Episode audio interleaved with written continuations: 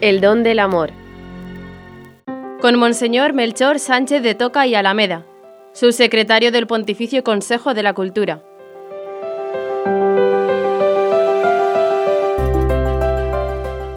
Someteos el uno al otro en el amor.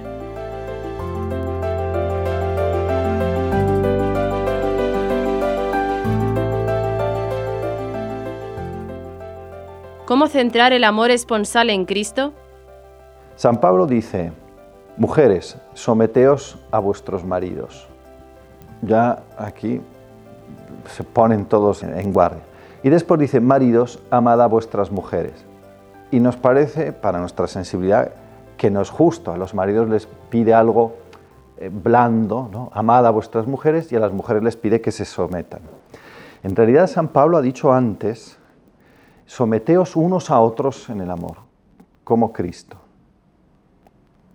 Esta es la, la, ley de vida del cristiano. El cristiano es uno que se somete. Someterse quiere decir ponerse por debajo. Abajarse, que es lo que ha hecho el Hijo de Dios. Se abajó. Claro, esto no, no, gusta. Y hay filósofos contemporáneos que dicen que es la prueba de que el cristianismo ha predicado una moral de esclavos. Claro que sí, de esclavos por amor. Eso es cierto. San Pablo lo que hace es eh, declinar este, este sometimiento, este abajamiento recíproco de los esposos utilizando dos verbos distintos, que pero no suenan hoy igual que sonaban hace dos mil años. A las mujeres les dice que se sometan a sus maridos, que se pongan por debajo de sus maridos, y esta es la expresión del servicio. Y a continuación dice, maridos, amad a vuestras mujeres. Bueno, es que en aquel tiempo no era evidente que los maridos amasen a sus mujeres. Es más, según la mentalidad antigua griega, el marido no tenía que amar a su mujer. La mujer servía para procrear.